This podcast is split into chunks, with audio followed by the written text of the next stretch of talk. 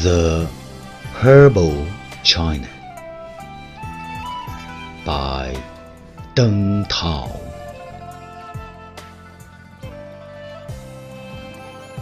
I turn off the TV playing these programs about the war, industry, and the pollution all day.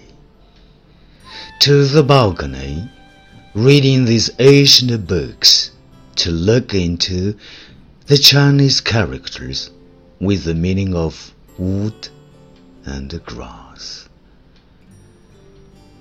The plants are alongside the very poetic or a local name, with an intriguing metaphor in their hearts.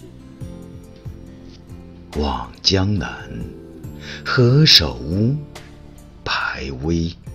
独摇，夜河，南竹，苇蕤，鸡，怂，狗吊尾，鸡儿长，鸦丛，蝎子花，兔儿为苗，米布袋，鲶鱼须。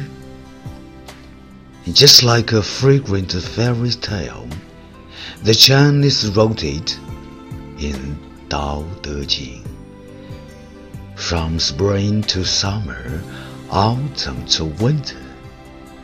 Also cultivate the characters of gentleness and kindness as a simple herb.